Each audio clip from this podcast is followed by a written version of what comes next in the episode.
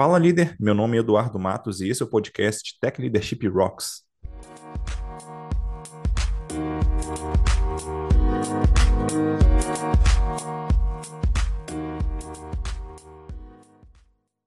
Antes de começar, eu queria deixar dois recados aqui. O primeiro deles é que agora o Tech Leadership Rocks tem um irmão, o podcast Além de Sênior. Nele, o Otávio Santana e eu trazemos convidados para conversar sobre tudo que um dev acima do nível sênior precisa saber sobre tecnologia. Para conhecer, você pode visitar techleadership.rocks barra além de sênior, tudo junto e sem acento. O segundo recado é que nós temos uma comunidade de líderes de tecnologia no Slack.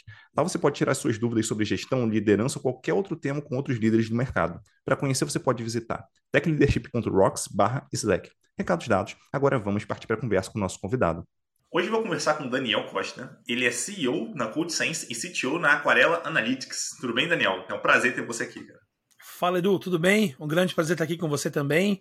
Muito obrigado pelo convite. Espero que nosso papo seja produtivo. Boa, com certeza. É... Bom, antes de começar aqui o episódio de fato, queria pedir para você contar um pouquinho sobre você, né, para a galera te conhecer um pouco melhor, saber quem é o Daniel. Vamos lá. Então, eu sou Daniel Costa, eu sou natural de São Paulo, mas eu moro em Floripa há 19 anos já, então quase quase quase metade da minha vida aqui em Floripa, já me considero mais manezinho do que paulista. Uh, sou casado, tenho duas filhas. Uh, nas horas vagas sou músico e trabalho com desenvolvimento a minha vida inteira. Sou dev aí profissionalmente há 27 anos já. Então, é, entre, entre desenvolvimento, análise, liderança de equipes e, e, toda a parte relacionada a essa nossa vida de dev, já se vão aí quase três décadas, né? Muito bom. E é isso aí. Um, um dia eu chego lá, um dia eu chego lá. é, beleza, nosso papo aqui hoje vai ser sobre valores, né? Então, achei um tema bem interessante ali. É, mas é para começar aqui, né, colocando todo mundo na mesma página, eu queria te pedir para você dizer exatamente o que, que, são ali valores e tal, por que, que eles são importantes. Muito bom. Então, valores a gente pode definir como aquelas, aquelas questões que estão dentro da gente que são inegociáveis, né? E se a gente fosse definir uma frase para uma criança de 5 anos, seria aquilo que você faz quando ninguém está vendo. Mesmo que, que né, fosse certo ou errado, você faz o certo mesmo que ninguém visse quando você poderia fazer errado. Então, se tem lá um dinheiro, você não vai pegar, porque não é seu. Se, se tem alguma coisa que está acontecendo errado, você vai lá e denuncia, porque você está vendo e você não pode ficar quieto. Então, quando a gente fala de valores, a gente está trazendo os nossos princípios pessoais para dentro do nosso ambiente de trabalho. Uhum. Muito bom.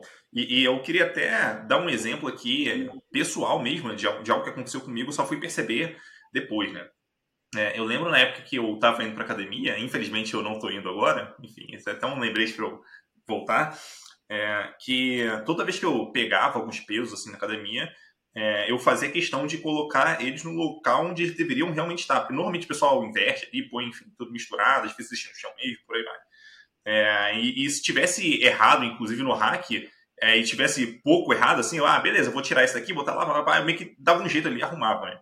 E, e eu tinha essa mania de, de, fazer isso. E eu nunca me, me, me liguei do porquê que eu tinha essa mania, vamos dizer assim.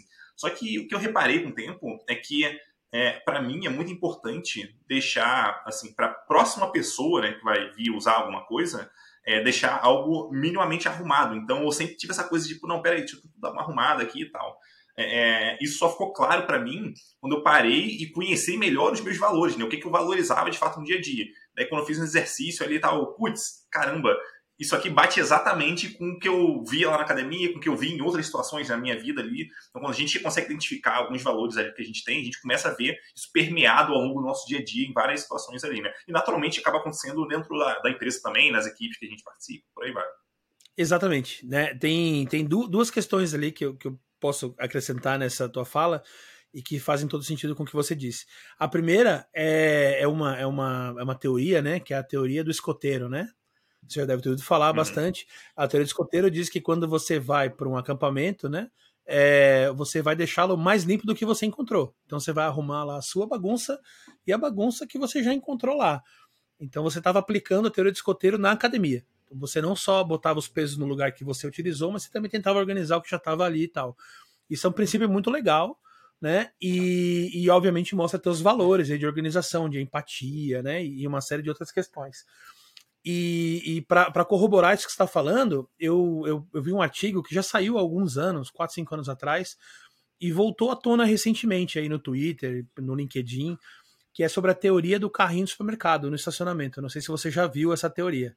Não. Ela é bem interessante. Então, a, a, existe uma teoria que diz que você consegue avaliar o, o, os valores, né? Se você é um bom membro da sociedade ou um mau membro da sociedade. Isso é o que a teoria diz, não, não sou eu, né? Mas diz que você consegue avaliar quais são os bons membros da sociedade e os maus membros da sociedade, dependendo se a pessoa guarda o carrinho depois de guardar as compras no porta-mala do carro. E por quê? Porque não é obrigatório guardar o carrinho. Você não vai ser penalizado se você não guardar e você não vai ganhar nada se você guardar. Então, para guardar o carrinho, você está fazendo pura e simplesmente por empatia, porque é o certo a se fazer. Né? E aí eh, fez esse estudo e diz que as pessoas que guardam o carrinho depois de, de, fazer suas compras, elas tendem a refletir outros valores positivos da sociedade, né? E, e, normalmente são melhores, entre aspas, membros da sociedade do que outras pessoas que não guardam. E esse comportamento se reflete em várias áreas, uhum. no trabalho, na comunidade, enfim, né? Então, a, a, a, acho que a gente pode replicar para a teoria dos pesos na academia, né? Que, uhum. que, que faz o mesmo sentido.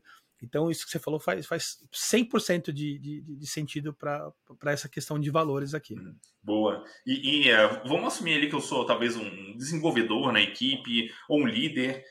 Para que, que eu vou querer saber isso? Tipo, como que isso vai ser útil para mim ali no, no dia a dia? Olha, tem. Primeiro, a gente tem que pensar o seguinte: nós estamos desenvolvendo software e a gente pensa, não, eu sou dev, eu, eu trabalho com máquinas, né? Mas a gente está desenvolvendo software que vão ser usados vão ser usados por pessoas, né? Então, em primeiro lugar, a gente tem que entender que tudo que a gente faz é, vai ser utilizado por uma outra pessoa na outra ponta. Invariavelmente, se a gente está atendendo uma empresa, se a gente está trabalhando numa grande corporação, o, o que vai ser utilizado, mesmo que seja um software embarcado, o beneficiário final disso vai ser uma pessoa do outro lado. Então, quando a gente coloca esses nossos princípios no trabalho, a gente começa a focar no benefício que a gente gera, a gente começa a focar no resultado gerado também para o teu time, para a tua empresa, e aí você começa a trabalhar com uma perspectiva diferente. Um, um outro ponto que eu vejo é a questão do trabalho em equipe. Quando você trabalha focado em, em valores pessoais, quando você tem um time que possui um conjunto de valores em comum, aí vocês conseguem olhar todos para uma mesma direção, né? E, e, ao invés de cada um fazer o seu individualmente, você consegue realmente gerar uma sinergia ali com o time, né? Então, pessoas, pessoas que conseguem se apoiar, dar suporte umas às outras, normalmente elas possuem esses um conjunto de valores semelhantes. E, e mesmo tendo alguns valores diferentes, o que é normal e é muito bem-vindo, essa diversidade é muito bem-vinda sempre, mas alguns valores uh, sempre vão, vão ser comuns a, a, esse grupo de pessoas, né? E, e, essa, essa convergência de valores vai gerar uma sinergia, vai gerar um resultado à frente muito legal. Uhum.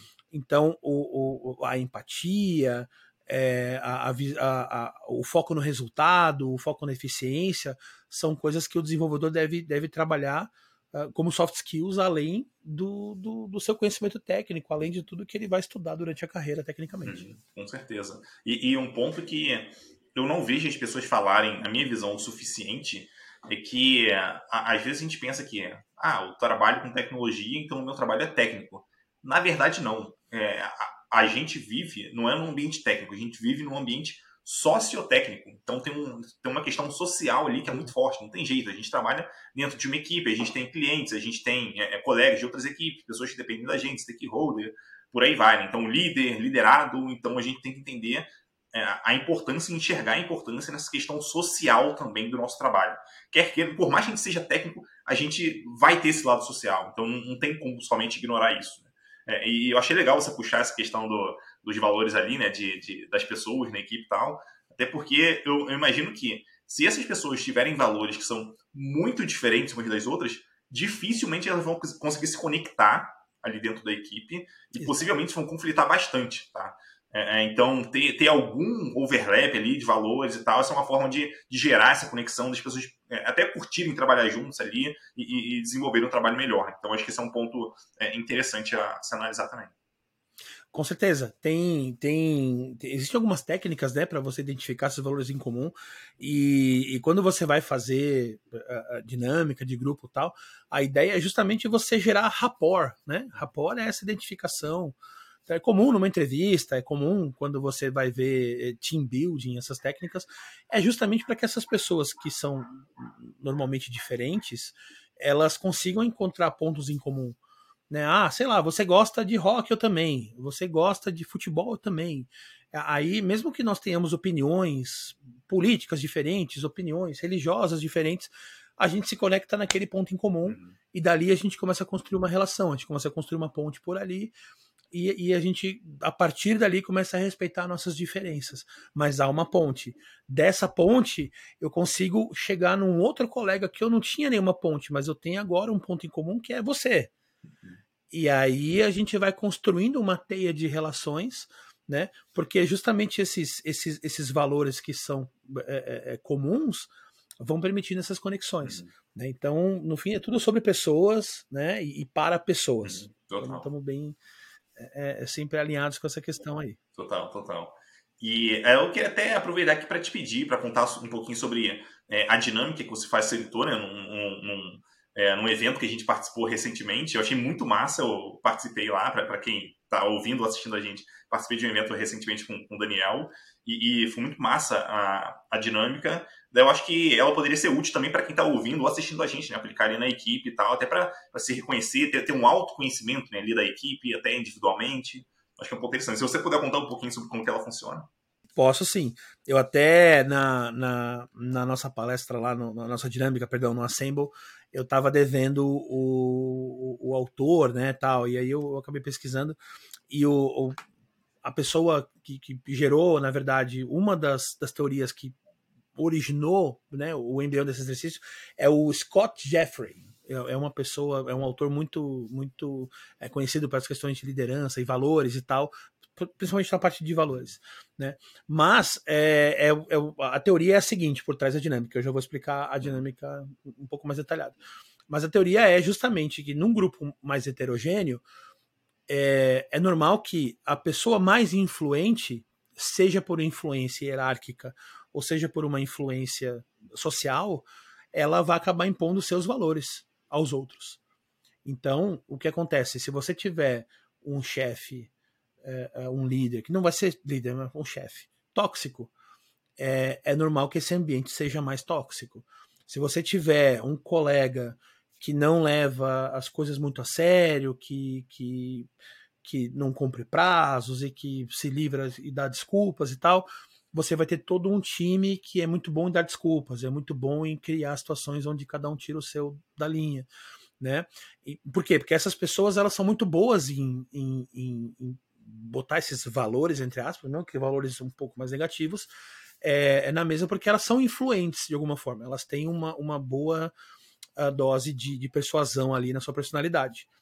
Então, para evitar que isso aconteça, é, é muito bom que a gente encontre o conjunto de valores positivos que seja comum a esse time, antes que uma pessoa possa começar a contaminar o grupo com os seus valores por conta dessa influência, seja ela qual for, uhum. né?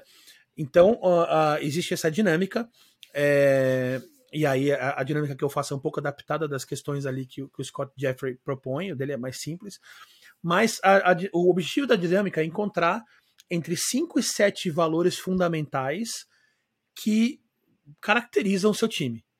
Normalmente são palavras, tem gente que coloca frase, mas, mas são 5 ou 7 conceitos fundamentais que, que caracterizam o seu time.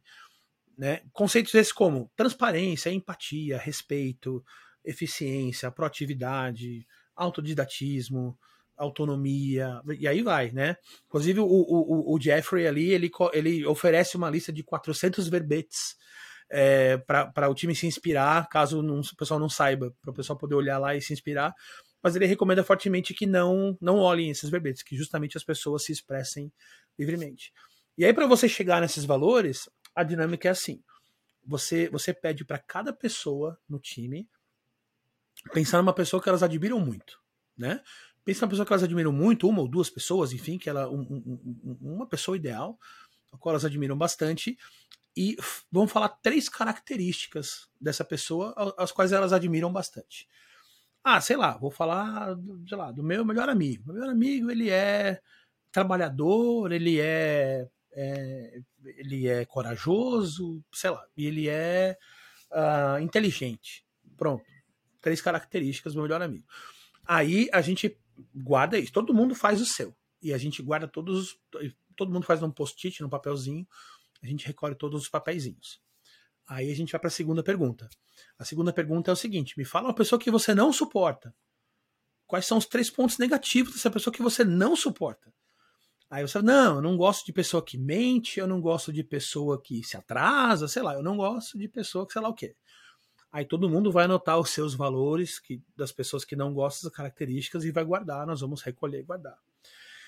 E aí, por fim, a gente, a gente bota o outro ponto de vista. A gente fala, eu vou passar um dia com o seu melhor amigo, com a pessoa que mais gosta de você. Né? O que, que essa pessoa vai falar para mim sobre você? Quais são os três uh, uh, adjetivos que eu vou ouvir do seu melhor amigo sobre você? E aí você se coloca no ponto, poxa, quais são as, né, as características que meus amigos provavelmente pensam de mim? E aí você coloca no papel os valores que você julga que são importantes para você na sociedade que você, na comunidade que você frequenta. E aí você coloca isso, a gente computa tudo, pega os valores negativos, a gente inverte para positivo. A ideia é sempre trazer positivo, né? já que tudo que a gente a, a, a, tem repúdio, a gente, a gente quer o oposto, hum. né? Normalmente. Então a gente pega todas essas palavras já num, num, viés positivo e começa a agrupar o que for similar. Então quando a gente fala assim, honestidade e transparência, bota na mesma, no, no mesmo balaio, né? É, inteligência, esperteza, não sei, tô, tô, hum. tô, tô, vendo aqui. Aí o time normalmente vai fazer em conjunto isso né, o, o moderador dessa, dessa dinâmica vai trazer para o time: olha, eu tive três papeizinhos com tal, tive dois papeizinhos com tal. O que, que vocês acham? Acham? Para mim, isso aqui é o mesmo. Vocês concordam? Às vezes o time vai falar, não, porque eu falei nesse, eu falei isso aqui num sentido tal. Né? E eu dou um exemplo. Numa das nossas turmas lá, surgiu a palavra empatia e surgiu a palavra respeito. É, e aí eu falei, não, esse aqui é o mesmo, né? Aí, numa das turmas, a, o pessoal falou, não, não, porque aqui respeito a gente quer estar tá falando sobre respeito à diversidade, não sei o que lá, não sei o que lá, e respeito mesmo no nível mais fundamental. Empatia é outra coisa. Empatia é se colocar no lugar do outro, é poder dar um feedback é, é, equilibrado, é poder ter uma comunicação assertiva, tal, se colocar no lugar. Ah, massa, olha que legal. Então são dois valores distintos, né? E, mas dependendo do time, poderia se agrupar. Então, Aí a gente separa esses valores de acordo com o time. Geralmente vai, você vai ter 9, 10 valores que vão, que vão surgir. E desses, você, com, com o time, escolhe quais são entre 5 e 7 que são os que representam melhor a, a, a, a característica da, da, dessa equipe. Tá? Por que não 10? Por que não 3? Né? Porque 10 vai, não vai caracterizar tão bem, é difícil ter tantos valores em comum para uma equipe tão heterogênea. E três, de repente, esses três não vão dizer exatamente quem são a equipe, porque três valores às vezes é o básico, né? Uhum. Ou muitas vezes esses três valores eles podem ser usados de uma forma incorreta, vamos dizer assim, e, e, e qualquer coisa ser usado como desculpa para colocar ali. Ah, não, ali nós temos um valor de transparência, aí a pessoa acaba sendo grosseira com a outra, com a desculpa que está sendo assertiva. Não, pera, não é isso. A gente tem outro valor aqui que é empatia, que a gente, a gente entende que a empatia diz que nós temos que modular a comunicação de acordo com quem está recebendo. Então, um valor aqui calibra o outro para evitar um abuso, né? Uhum. Então, a gente costuma. O número mágico, segundo esses autores, é entre 5 e 7 valores para que, que você use e, e, apoie a tua equipe. E aí, a, a moral da história é que o seu time todo tem que trabalhar em função desses valores. Quando você for recrutar pessoas no seu time, você vai recrutar pessoas que tenham esses valores. E, e quando as pessoas começarem a falhar nesses valores de uma forma muito é, é, forte, tem que demitir, tem que tirar do time. Porque se está falhando com esses valores, não serve para o time. E se continuar falando e você permitir, vai contaminar o resto do time com, com, com maus comportamentos. Né? Então, para isso que serve, para que você crie uma unidade e aí esse time pode entrar gente e sair gente. Você acabou criando uma cultura ali em volta desses valores. Né? Então, da mesma forma que os valores é aquilo que você faz quando ninguém está olhando, a cultura de um time é aquilo que o time está fazendo quando o chefe não está olhando. Uhum. Já que é baseado nos valores, é a mesma coisa. Tá? Então, então essa que é a, a, a, a, moral, vamos dizer assim, da história de fazer uma dinâmica de encontrar os valores de um time. Eu, eu acho muito massa assim, esse, esse conhecimento né, que o time tem, tem dele mesmo e tal, e até, é, até certo ponto blinda do próprio, do próprio chefe ali de querer impor alguma coisa o time já definiu, aquilo ali é, é, é supostamente está funcionando bem para o time, então se está funcionando, mantém isso ali. E fica fácil do time também se cobrar, porque se o time não estiver fazendo alguma coisa que, é, enfim, que, que o, o, valor aponte naquela direção, o pessoal pode levantar a mão. Ó, pô, a gente é, já, sei lá, conversou no passado sobre a gente ser organizado aqui, mas, cara, nesse projeto a gente está super desorganizado. A gente tem, talvez tem que rever essa parte aí, a gente tem que melhorar, como é que a gente pode fazer para conseguir melhorar e tal, por aí vai. Então, é, é trazer esse, esse, essa clareza ali para o time, né, eu acho que é bem importante. Né? E, e, obviamente, você comentou também sobre parte de, é, de, de, tirar a pessoa do time, que eventualmente pode acontecer. Ela vai estar ferindo os valores ali, e isso pode descaracterizar total, assim, porque se as pessoas passam a, a não, a, não acreditar mais naqueles valores que elas mesmas definiram, cara, tipo, elas podem fazer qualquer coisa ali para frente e provavelmente o time vai ter dificuldade, vai ter problema de trabalhar em equipe, ninguém vai confiar mais nada em, na, mais nada que, que for combinado ali para frente. Então, uhum. esse é um ponto para ter em mente também. Exatamente, exatamente. E, e, uma coisa interessante é que daí, daí as pessoas costumam perguntar para mim, né? Ah, Dani, mas eu já tô numa equipe formada, já tem, sei lá, seis pessoas, oito pessoas, vinte pessoas numa equipe. Como é que eu posso fazer se as pessoas são diferentes? Acredite, mesmo nesse time existem alguns valores que são valores comuns a todos. Foquem nesses valores, se, se abracem nessa, nessa parte do que é bom em comum entre vocês, uhum. né? E se mesmo assim tiver uma ou duas pessoas que são outliers ali, pode acontecer, estatisticamente vai acontecer, né? É, de ter uma ou duas pessoas outliers, o, o, o, time vai começar a funcionar numa, numa unidade tão grande que essa pessoa vai se, se sentir deslocada e vai sair sozinha do time vai ficar muito evidente que ela não está funcionando na mesma frequência do time. Então, eu, eu, já vi casos de pessoas sair do time, sei lá, em duas sprints, porque não é, fica insuportável uhum. para essa pessoa que não consegue dividir com o time essas questões, porque a, a, automaticamente, e é um negócio que parece mágico, porque às vezes você vê um time que está focado em, em, fazer aquelas, aquelas panelinhas, né?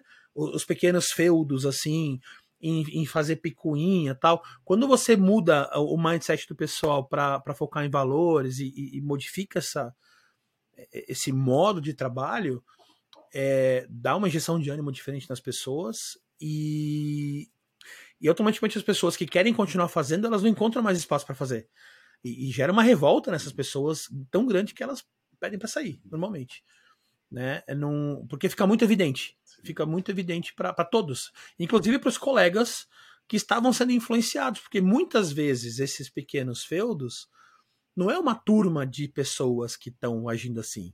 É uma pessoa que está influenciando ali o seu entorno mais próximo, que leva três, quatro para esse, né? Então é, esse, essa pessoa ela se destaca da multidão negativamente e acaba sendo expelida do grupo, uhum. né? De uma forma bem natural. Então, então isso, isso acaba valorizando o, o, o teu time, né? Uhum. É, e aí, outra pergunta que vem bastante do. Ah, mas eu não sou dono da empresa, eu não sou tech lead, eu não sou gerente. Cara, faz com a tua equipe, faz com o teu squad. Começa dali de baixo, né? A gente fala muito sobre liderar, é, dar exemplo, né? Então, seja um líder situacional. Ninguém precisa te dizer, olha, agora, né? Te, te faço a unção como líder, você será líder. Você não precisa ser nomeado líder para liderar, uhum. né? Então, pega e executa alguma coisa com o teu squad ali, faz aquelas quatro, cinco pessoas e, e cria esse, entre aspas, pacto de trabalho.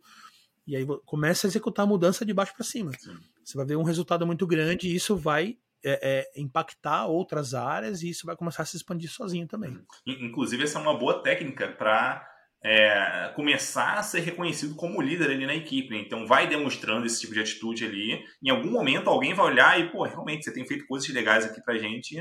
É, talvez você já, já esteja se encaminhando né, para se tornar líder aqui. Então, fica, fica a dica aí. Eu queria até trazer uma, uma experiência pessoal é, numa equipe que eu, que eu entrei É, na época, para mim, assim, na, na, verdade não era na época, qualidade para mim sempre foi importante ao longo da minha carreira toda. Então, sempre estudei bastante sobre teste automatizado, qualidade de maneira geral, enfim.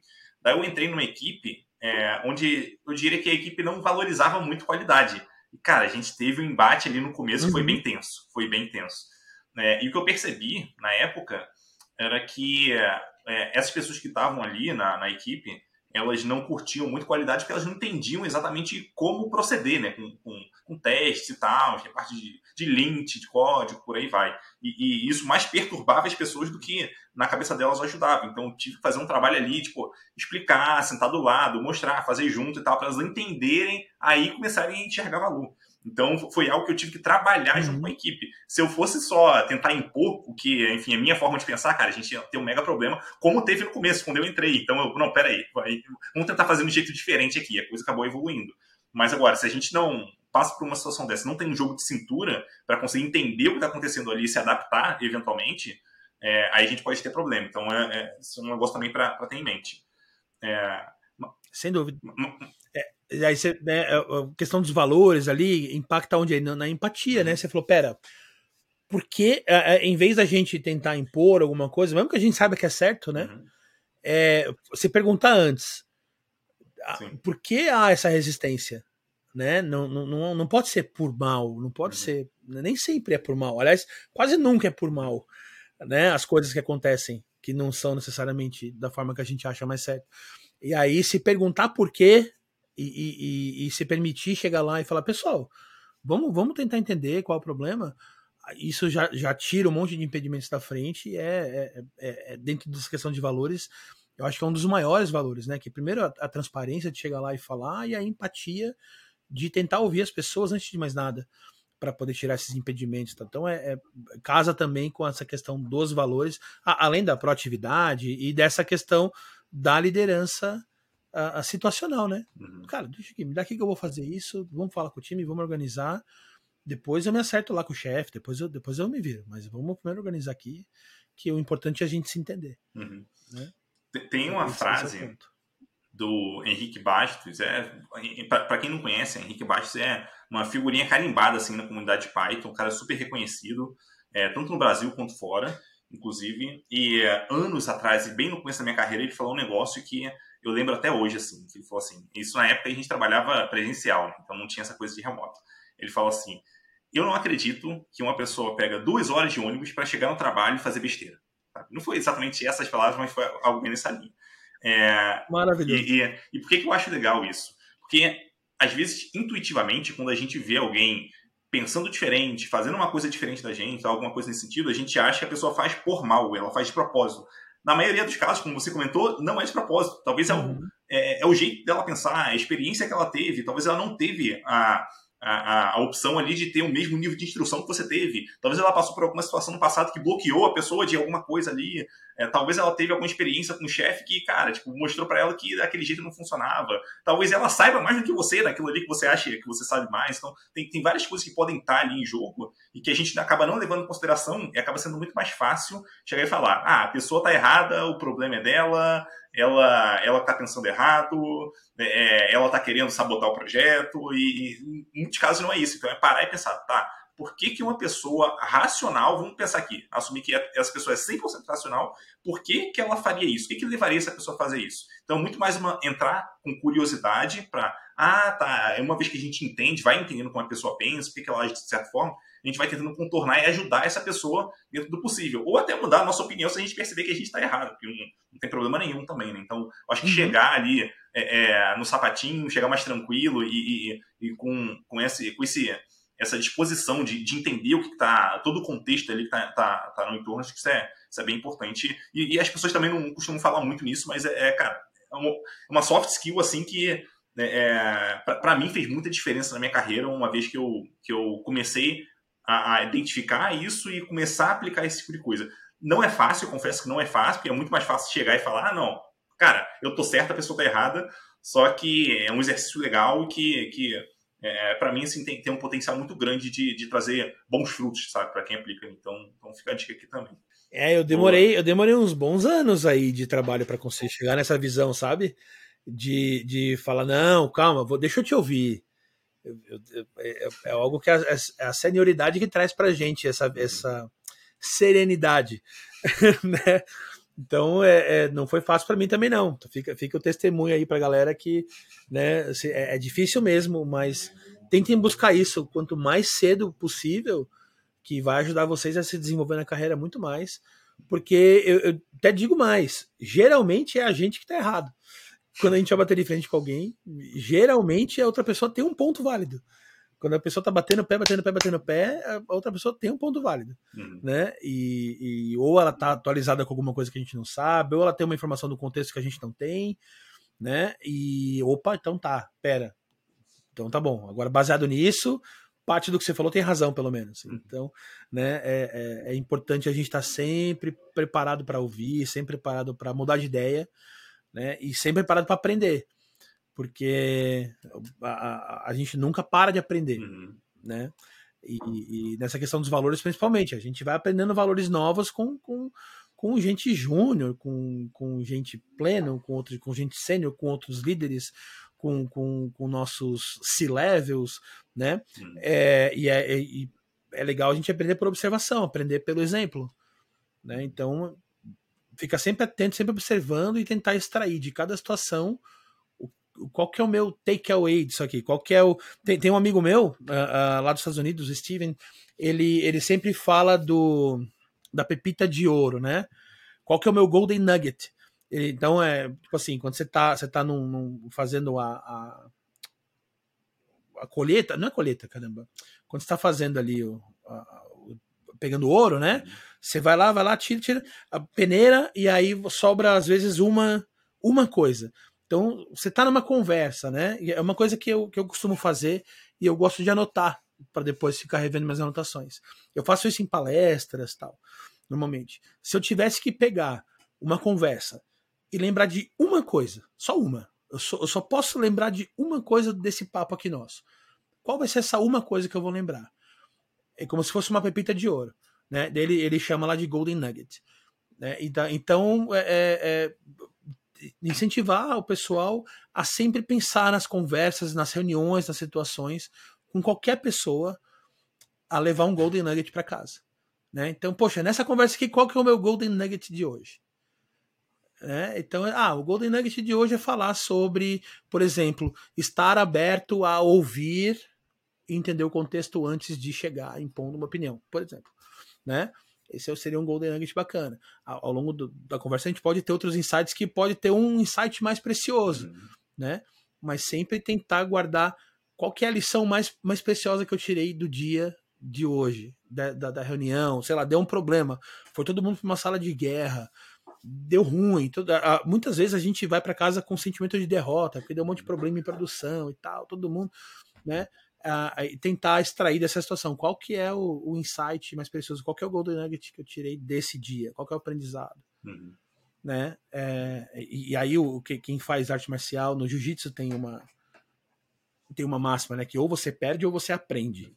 Você, ou você vence ou você aprende, você não perde nunca, né? Então ou você vence a luta ou você aprende mais alguma coisa. Então você não você jamais perde. E aí usar isso para a vida, uhum. usar essa, essas, esses ensinamentos de artes marciais para a gente poder uh, tentar encarar um pouco melhor aí o dia seguinte, a, a próxima situação. É, é, é viver nessa, nessa, nessa toada, assim. Muito bom, muito bom. É, aí, é, é, voltando aqui para a questão de, de, valores, né, tem, tem um ponto que eu acho bem interessante, assim, eu queria entender tua visão, que é, é isso falando, começando o contexto aqui, né, na época que a gente trabalhava presencialmente, era muito comum a gente entrar na empresa e ter em algum lugar pregado na parede valores ali da empresa. Então, era bem comum. Agora, remoto, eu acho que fica um pouco mais difícil fazer isso, mas, mas ainda assim, acho que essa ideia permanece. Né? É, e, e, eu também já vi muita gente em várias empresas por onde eu trabalhei, enfim, pessoas falando, tipo, ah, não, isso aí, cara, só tá na parede, mas o que acontece no dia a dia é completamente diferente. Daí eu queria entender de você, Daniel, primeiro, por que, que você acha que isso acontece, por que, que no dia a dia não necessariamente coisas refletem né, o que está pregado lá na parede, é, e segundo, o que, que, a gente pode fazer? Vamos, vamos assumir que eu sou um líder sênior ali na empresa, o que, que eu posso fazer para tentar começar a contornar isso? Boa. É, por que, que eu acho que isso acontece? Eu acho que originalmente, quando esses valores foram criados, eles até tinham algum significado. Mas por, por motivo de crescimento ou decisões que não foram focadas em pessoas ao longo do tempo, esses valores se perderam. Né? Então, é, quando você toma atitudes que vão de forma contrária ao que está escrito naqueles valores, as pessoas vão perdendo a, fé, vão perdendo a crença no que está escrito ali e deixam de praticar. Então, o que eu já vi, e, o que você falou é a mais pura verdade, não precisa nem ser empresa grande, tá? Empresa pequena mesmo, que tem os valores lá bonitinho. Hoje em dia não é, na, não é mais na parede, mas o pessoal recebe no kit de onboarding, né? Uhum. Os, os, valores fundamentais e tal, lá, que legal, camiseta e tudo. E quando você vai ver, não tem. Não tem, por quê? Porque apesar de estar de tá legal, às vezes até o CEO ainda tem aquilo no, no coração bem forte, mas daí contrata lá um, um gerente sênior que não tem. Uhum. E aquele gerente sênior, quem está abaixo dele, come pão com o diabo amassou. Entendeu? Uhum. E aí não vai ter. Toda aquela, toda aquela vertical da empresa não vai ter. E aí essas pessoas vão se relacionar com as outras verticais de uma forma tóxica também. E essa pessoa que está que tá tendo uma, um relacionamento tóxico transversal na empresa vai parar de acreditar nos valores da empresa. Então ela vai dizer assim: não, meu chefe é gente boa, mas a empresa não é legal. Quer dizer, há até uma inversão de valores. Então o que eu acredito é, uh, uh, é falta de propagação dos valores de cima para baixo. Essa é a minha crença sobre esse, sobre esse problema. Tá? Então, os valores da empresa têm que ser propagados de cima para baixo todos os dias. Todos os dias. Então, o dono da empresa tem que dar o exemplo, os, os, os, os C-levels têm que dar esse mesmo exemplo, tem que propagar, os gerentes sêniores têm que dar esse exemplo, e os líderes técnicos têm que dar o exemplo, e o, e o time tem que dar esse exemplo, e todo mundo tem que viver por esses valores. Né? E, e eu, uma coisa que eu falei é contratar pessoas com esses valores. E não deixar no time é, é, sobressair pessoas que não tenham esses valores. Ou que. Não, não é que não tenham, a pessoa que se não tiver dificilmente vai dar certo, mas pessoas que ajam contrariamente a esses valores também não pode ficar. Então, então eu vejo que a causa é essa. Em algum momento, momentos de crescimento acelerado, momentos de crise, é, é, algumas decisões foram tomadas que causaram essa ruptura, tá? O que daí você me pergunta, o que, que eu posso fazer como líder sênior, como gerente sênior para tentar reverter isso? É, estando numa posição de liderança, é começar a propagar isso de cima para baixo liderar pelo exemplo mesmo. Começar a praticar esses valores com seus liderados imediatos, começar a treinar os seus liderados imediatos a propagar para os seus outros liderados, né? É, e, e, quem sabe praticar uma cultura de reconhecimento. Isso é uma coisa que eu faço bastante com o time da Code Sense, que foi uma forma da gente começar a propagar a cultura entre o time. Né? Então, quando a gente implementou esses valores alguns anos atrás, a gente instalou, implantou um sistema de reconhecimento entre o time. E o sistema de reconhecimento, ele é baseado em cada. A gente tem seis valores lá mapeados no time. A gente, a gente no nosso sistema de reconhecimento, tem seis valores lá, que tem seis medalhinhas, seis badges que a gente dá no sistema para o pessoal. Então, toda vez que alguém ajuda alguém, que, tem, que rola um reconhecimento por alguma coisa, o fulano vai dar um reconhecimento para Beltrana e ele tem que escolher um dos core values lá, uhum. tem que escolher um dos valores e tem que dizer o que houve. Né? E aí o reconhecimento fica a dica. São, tem, existe, um, existe uma regrinha para você dar o reconhecimento positivo. Então, vamos lá. Primeira coisa, num, num feedback negativo, não. É, isso aí você passa no one-on-one, né? Então não, não usa a plataforma para dar feedback negativo. Você chama no one-on-one e corrige né, é, é, é, um, é, um, é, um, é um retorno de correção. Feedback negativo eu não acredito muito nisso. Mas feedback positivo, sim, né? Que é um, é um, é um reforço. É, é, tem um termo em inglês para isso, que é o positive reinforcement. Uhum. Que é quando você dá, um, você dá um, um, uma recompensa por uma atitude positiva, você está treinando essa pessoa a, a, fazer novamente, novamente, novamente, novamente, e isso vira um hábito. Uhum tá? Com criança assim, com, com pequenos animais de estimação assim, parece sacanagem, mas não é, pura verdade, tá? E aí, é, a, então no reconhecimento, a gente, a gente estimula as pessoas a dar reconhecimento, e cada vez que alguém dá um reconhecimento para um colega, é, esse colega que ganhou o reconhecimento ganha, ganha uns pontinhos lá nesse sistema. Esses pontinhos depois viram vale compras e, e, a turma pode trocar por um monte de coisa. Então, então tem gente que troca por vale iFood, vale cerveja, vale cinema, vale não sei o que lá. A galera todo mês aqui no trabalho está trocando por coisa que ganhou dos pontos de reconhecimento. Uhum. É, é uma prática em comum. Mas eles não reconhecem por causa do prêmio. Eles reconhecem porque é importante reconhecer. O prêmio é só uma consequência. Porque já entrou na cultura deles de reconhecer. E, e aí, para reconhecer, entra aquela parte que eu falei que tem quatro P's. Eu quero ver se eu lembro os quatro P's. Vamos lá.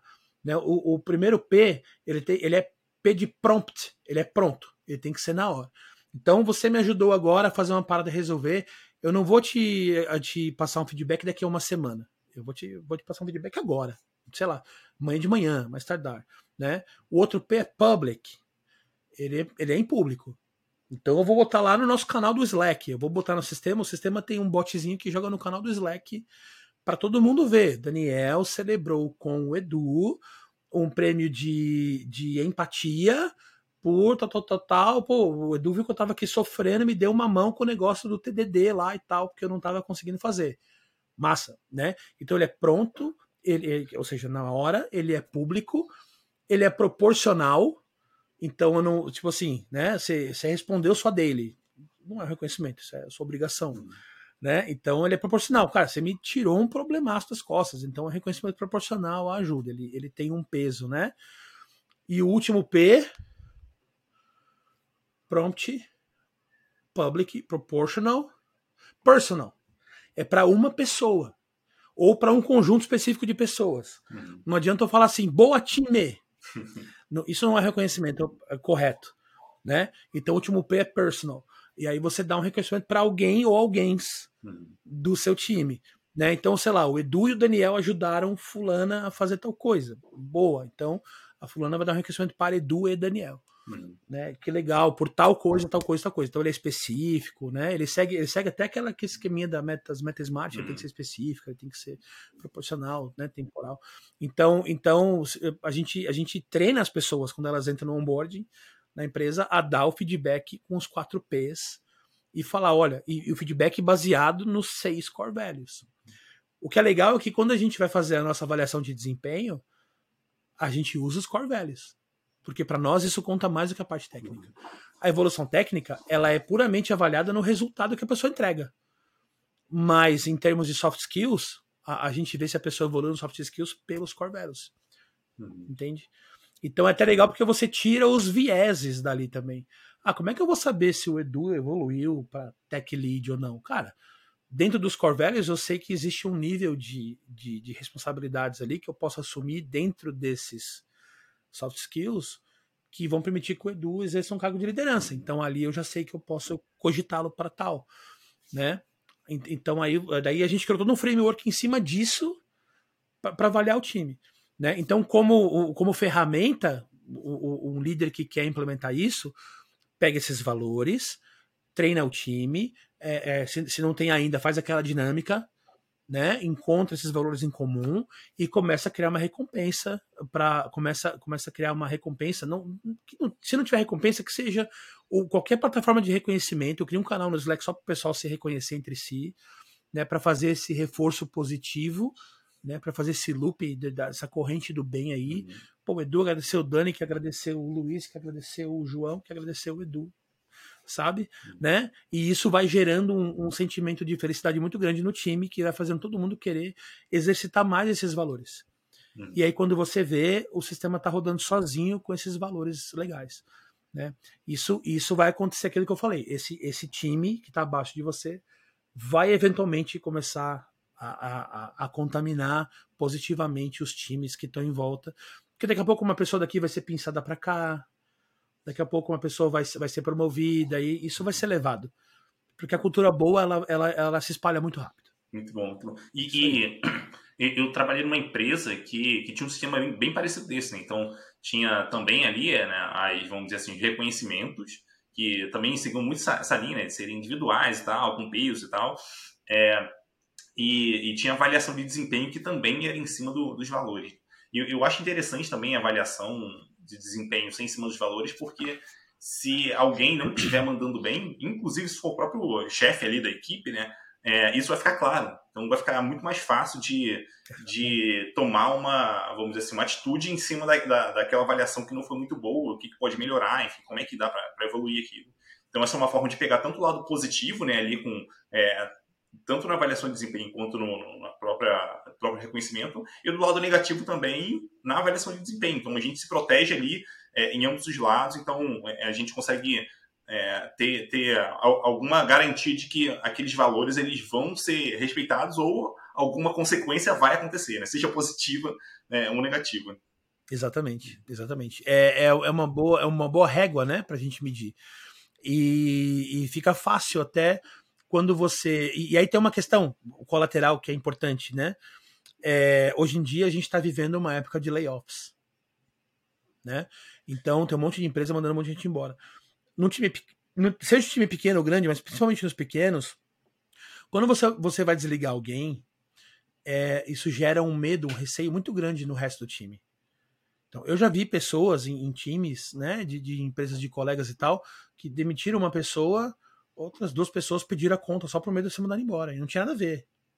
Ou, ou a uma pessoa ela foi mandada embora por um motivo puramente pessoal daquela pessoa específica, né?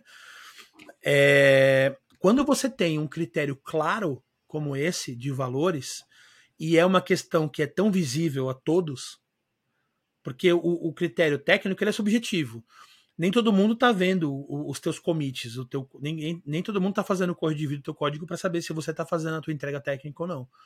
Mas todo mundo está vendo você nas deles, todo mundo está vendo como é que você se comporta com, com a ajuda dos teus colegas no canal lá do Slack, todo mundo tá vendo como é que é a tua constância, como é que é a tua empatia. Isso não dá para esconder. Uhum. Então, quando você adota esse critério de valores para também, né, claro, para a questão de permanência ou não do time, fica muito fácil quando você vai ter que desligar alguém do time, porque todo o time sabe, não, aquele cara tava realmente não tinha mais. A gente tentou trazê-lo, a gente tentou corrigir o problema, mas chegou num ponto onde não houve mais volta. Então ele precisava ser desligado. E o time fica tranquilo. Porque sabe que não há risco de layoff, que não, não era esse o problema. Era uma pessoa que estava realmente destoando daquele conjunto de valores e ela quebrou aquele contrato. Uhum. E se ela quebrou aquele contrato, a, a punição é o desligamento.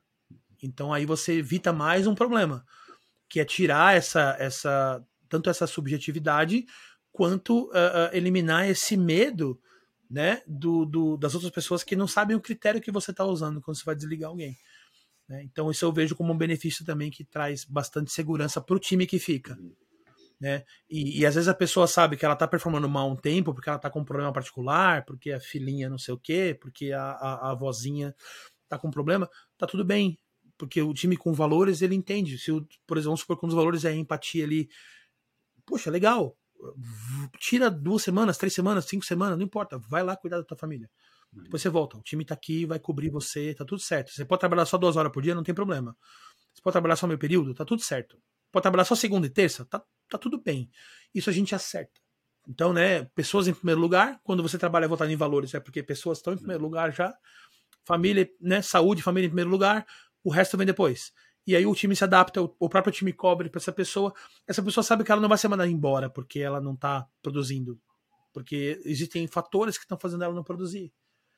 Né? E aí, quando você tem um fator de, de desempenho apenas, essa pessoa ela vai, além de não estar tá produzindo porque está com um problema familiar, de cunho pessoal, ela ainda vai ficar com um problema, talvez de saúde mental. Porque ela não ela vai ficar com medo, não vai saber se, ela, se amanhã depois, além de estar tá passando tudo isso que está passando, não vai ir para a rua. Uhum. Né? Então, então é mais um fator para você tirar da equação quando você decide tocar o teu time e, e, e tocar essa gestão de pessoas a partir de pessoas. Uhum. E é, os valores eles podem mudar com o tempo? Eles são fixos? Como, como é que isso aí normalmente evolui ou não evolui? Eu acho que pode evoluir. Eu nunca vi. Eu, eu nunca vi acontecer. Né? Não, não, não, estive em tantas empresas assim, por tanto tempo assim, né? Para saber. Eu acho que, que pode acontecer de evoluir. Porque a sociedade muda, tá? Então, vamos supor que você tem um time que está junto há 20 anos eu tenho certeza que valores que nós tínhamos há 20 anos atrás é, é, são diferentes de valores que nós temos hoje. Uhum. Então eu acredito que ao longo do tempo esses valores vão se refinando. Ou talvez o significado por trás de cada palavrinha daquela pode ir se aprimorando também, você possa ir refraseando. Ah, o que, que é empatia? Poxa, o significado de empatia com certeza mudou para mim do que, do que eu sei que é hoje e do que era 20 anos atrás. Uhum. Absolutamente. Então, mas eu continuo entendendo que empatia é um valor fundamental na minha vida. Né? Mas eu sei que a empatia hoje abrange um monte mais de coisas. Então, esse valor não é que ele mudou, ele se expandiu. Pessoalmente para mim. Então, numa empresa, é, como a sociedade muda e a sociedade é o reflexo das pessoas, então é comum que a gente passe por transformações também, né? A, a, quando a gente fala de um prazo tão longo assim de geração, né? Uhum. E, e aí o ideal é você fazer dinâmicas onde você possa revisitar esses valores. Você possa fazer um trabalho de dinâmicas parecidas com essas para a gente ver se os valores estão casando ainda, para ver se tem alguma coisa ali que não está mais batendo. De repente, se todo o teu time não está mais não tá mais entregando um determinado valor específico, você está com um problema na tua lista de valores, não é? não é todo mundo que está errado, uhum. né? É, a probabilidade de tá todo mundo errado é muito pequena. Então, então você tem, é, você tem e pode, deve revisitar sempre que sentir que, que a direção, né, tá mudando um pouquinho. Então, é, resumindo, pode mudar. Eu nunca vi, como eu disse, eu acho que, pelo menos esse período que eu vejo aqui, 6, 8, 10 anos, é, o, o, o, meu amigo Steven, esse que falou do, do, do, Golden Nugget, foi a mesma pessoa que me ensinou essa dinâmica, tá? uh, lá de Miami. E, e, a empresa dele já tem, acho que 11 ou 12 anos, não tenho certeza da idade, e ele, tem essa, ele fez essa dinâmica com a empresa há quase 10 anos, né? Os valores se mantêm os mesmos até hoje. E ele contrata pessoas até hoje com, com os mesmos valores e tá tudo igual. Na Cold a gente tem esses valores, essa dinâmica feita há quase seis anos, e, e, a gente tem no time original que fez a dinâmica, eu, a minha esposa que é minha sócia, e uma pessoa naquele time original. Todo o resto do time já, já é, são pessoas novas que entraram depois da dinâmica. Uhum. A, a energia do time e, e, os valores, a forma de trabalhar se mantêm os mesmos. Então eu posso dizer que nesse período de 5, 6 anos, continuou igual. A gente não, não modificou. Né? Ah, provavelmente porque eu e a Ju somos as pessoas que damos a cara para a empresa e estamos propagando de cima para baixo, como eu falei, talvez né? Mas de qualquer forma, a gente contrata hoje pessoas bastante diferentes do que a gente contratava seis anos atrás. Uhum. A diversidade é muito maior, a, a, questão de inclusão mesmo, a questão de, de, perfis, hoje é muito diferente, mas os valores são os mesmos. Uhum. Né? Porque a gente, quando a gente recruta, a gente recruta pessoas, independente de qualquer outro, de qualquer outra segmentação demográfica, com os valores. Uhum. A gente não se importa com mais nada, mas a gente se importa com os valores, né? E aí, a parte técnica a gente treina o que for preciso, uhum. né? E, e, então isso faz com que essa, essa, essa cultura permaneça, né? Bastante, bastante uh, estável ao longo do tempo. Agora, daqui a 10 anos vai se manter? Não sei. Eu acredito que possa mudar um pouquinho. Eu acredito que possa ter um ajuste. É, faz sentido, faz sentido. E, e até pegando esse, esse ponto de, de, de recrutamento, de, de processo seletivo que você comentou, é, queria entender como que a gente consegue avaliar né, os valores ali é, numa entrevista com a pessoa. Porque assim, vamos dizer que eu vou avaliar, sei lá, parte de empatia da pessoa. Como é que avalia isso? Seja empatia, seja qualquer é, outro valor ali que, que a gente vai avaliar. Rapaz, eu vou te dizer que a gente tem apoio profissional.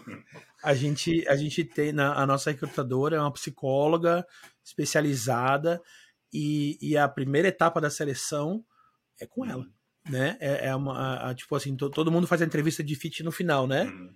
A nossa é a primeira. Faz sentido. Então a gente tem a triagem lá do currículo e tal, e a primeira etapa é a etapa de fit da, da, dos valores. E aí ela aplica umas dinâmicas, né?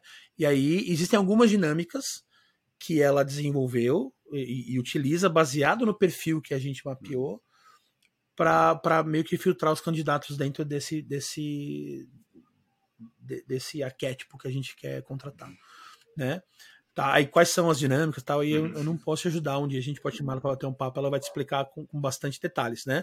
Mas é, é, basicamente ela fez um profile da empresa. Quando a gente começou a trabalhar juntos, ela fez um profile da empresa, é a Grazi, né? Ela, ela pegou e, e, e analisou, entrevistou bastante eu e a Ju, minha sócia, minha esposa, né, é, é, entendeu o que, que a gente entendia de valores também, principalmente tal, entendeu a nossa questão de valores da empresa, conversou com o time inteiro e fez o profile. Uhum. E esse profile, de, de uma certa forma, reflete exatamente os valores que a gente contrata, né? É, e, e, quando ela faz o recrutamento, ela aplica lá uma série de dinâmicas que se a pessoa fugir dessa parte no comportamental, ela, ela classifica ou desclassifica. Uhum. Né? Nessa, nessa série de dinâmicas que ela faz com, com os candidatos. Sim. E aí ela manda o report pra gente, ó, essa pessoa aqui na minha avaliação passou. Daí a gente vai para as próximas etapas da seleção. Uhum. Né? E na conversa comigo, eu faço as perguntinhas aquela. Uhum. Vem cá, me dá três características, me dá três tal, uhum. três tal. E aí eu vou lá e bato um pouco aqui para tentar entender um pouquinho como é que a pessoa pensa. Uhum. Né? E eu, eu vou tentando fazer um paralelo aqui internamente. Depois eu explico para a pessoa sempre por que, que eu perguntei, qual é o uhum. objetivo, né? Mas na entrevista eu falo isso também. Uhum. Né? Então, com, com, daí eu, no, no, olho no olho, eu, eu, tento dar uma, uma investigada. Mas é puramente subjetivo. É, essa é a resposta. Uhum. Não, não tem certo e errado. A, a, a, questão é que com o tempo você vai pegando experiência e a taxa de acerto é muito maior que a taxa de erro. Uhum. Né? E, e, e, tudo começa ali com, com, com autoconhecimento. Né? Então, primeiro vocês identificaram, ela trabalhou ali né, nesse profile que você comentou, aí dado isso, é, a avaliação é feita, não é tipo só uma avaliação é, genérica em cima de, sei lá o que, sabe? É, é algo em cima de, de algo concreto que vocês construíram na empresa. Então, acho que essa, essa parte é bem interessante para ter em mente. Né? É, daí, para a gente Sim. partir aqui para o fim, é, eu queria pedir para você deixar uma mensagem final aí para quem estiver ouvindo ou assistindo a gente. É, se você quiser fazer um jabá também, fica à vontade aí, cara, manda brasa. Bom, vamos lá. É, o Jabá, é, me sigam aí na, nas minhas redes sociais. Eu, te, eu tenho o LinkedIn ali, Daniel Carvalho Costa. Uh, tem meu Instagram, sou Daniel Costa. Uh, sigam as redes sociais da CodeSense, é CodeSenseBR na, no Instagram. Tem a, as redes sociais da Aquarela também, aquaré.lá no Instagram. Uh, queria agradecer muito aí o convite e, né, a gente está se trombando sempre nos eventos aí, é sempre um grande prazer falar contigo. Sempre aprendo muito com você, com todos os materiais ali, então é, é muito legal estar tá aqui. E um, uma mensagem para o pessoal é nunca parem de aprender, né? Sempre tenham a mente aberta para aprender alguma coisa nova sobre qualquer assunto, mesmo que vocês achem que vocês já sabem. Para para ouvir quem está falando sobre qualquer assunto, sempre vai ter uma coisinha nova que você vai agregar no seu portfólio, né? É, eu costumo chamar isso de mentalidade faixa branca na, na, minha palestra, né? Então seja, tenha sempre essa mentalidade faixa branca que você tá, vai estar tá sempre aprendendo um jeito novo de dar o, o, mesmo golpe que você já sabia dar, de dar a mesma defesa que já sabia dar. Então é, é, tem lá o life, é, é lifelong learning, né? Uhum Uh, mas, mas eu abrasileirei isso aí para mentalidade faixa hum. branca. Então, é, continuem aprendendo sempre. Né? Assistam conteúdos, consumam material, técnico, não técnico. Isso vai, vai acelerar o crescimento de vocês na carreira com, com, com, muita velocidade, com certeza. Muito bom. Então, muito obrigado de novo aqui pela presença, Daniel. É, foi um prazer conversar contigo, de verdade. E a gente se vê por aí, cara. Até mais. Valeu, Edu. Grande abraço. Falou. Até mais.